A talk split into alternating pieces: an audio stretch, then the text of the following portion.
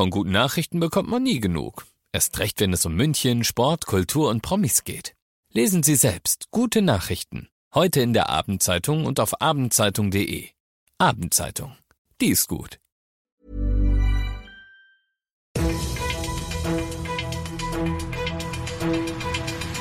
95 5 Charivari, das München Briefing, Münchens erster Nachrichtenpodcast.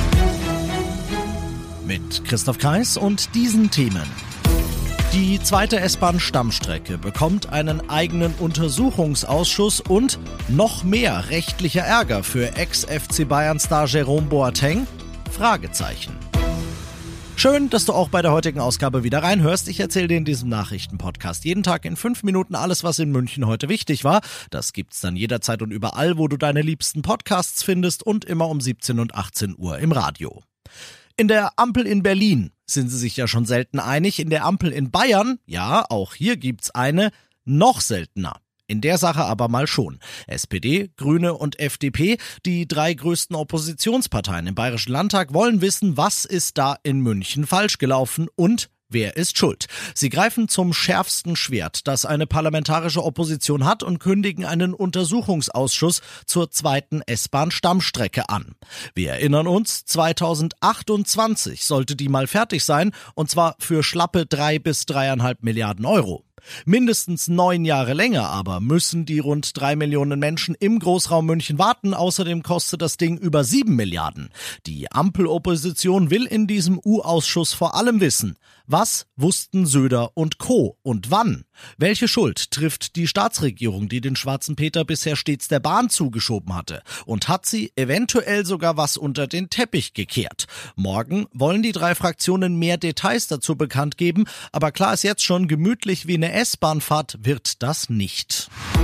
Gegen wen da jetzt alles ermittelt wird, das verrät die Münchner Staatsanwaltschaft nicht. Aber klar ist, mindestens gegen einen Bodyguard von Jerome Boateng.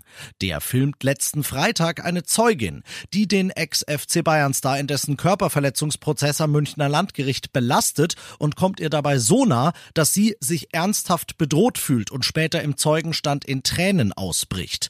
Welche Folgen das jetzt für den Bodyguard und mögliche weitere Beteiligte hat. Das hängt davon ab, was auf diesen Videoaufnahmen zu sehen ist. Die Münchner Staatsanwaltschaft hat am Freitag die Personalien von mehreren Leuten aufgenommen, weil eine Straftat vorliegen könnte.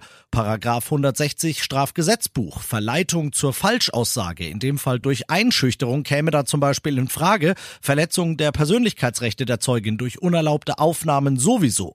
Stand jetzt sagt die Münchner Staatsanwaltschaft nicht, ob's nur gegen diesen Bodyguard Odegaard geht oder vielleicht sogar auch gegen Jerome Boateng selbst. Wenn das eintreten sollte, dann kann es sein, dass er ganz schnell noch ein zweites Strafverfahren am Hals hat. Es gilt aber natürlich wie immer in solchen Fällen erstmal die Unschuldsvermutung.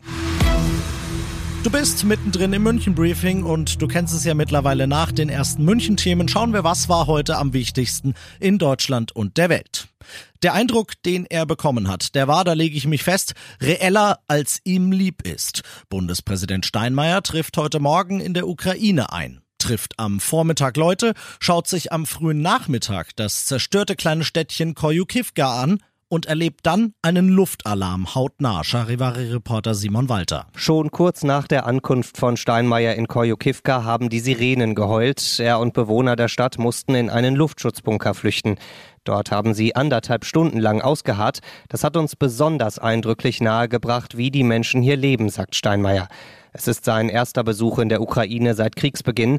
Im April wollte er schon mal kommen, da hatte ihn der ukrainische Präsident Zelensky aber wegen seiner früheren Russlandpolitik noch ausgeladen. Und das noch zum Schluss. Die Gelegenheit war heute, die nächste kommt erst in vier Jahren wieder. Über München hat sich heute eine partielle Sonnenfinsternis abgespielt. Das bedeutet, der Mond hat sich in seiner Umlaufbahn um die Erde frech vor die Sonne geschoben und sich ein Fünftel geklaut. Ich hab's wieder mal verpennt. Ich hab nicht rechtzeitig Schutzbrille geshoppt und auch keine Kamera Obscura gebaut, also konnte ich ohne bleibenden Augenschaden auch nicht gucken, aber ich habe Kollegen, die haben mitgedacht. Und ich habe euch, die Hörer, die ganz, ganz tolle Bilder reingeschickt haben. Und deshalb konnte ich mir dann in der Charivari Insta-Story doch noch angucken, wie das heute über München aussah. Und ich würde dir empfehlen, das Gleiche zu tun, denn das lohnt sich wirklich. Ich bin Christoph Kreis. Mach dir einen schönen Feierabend.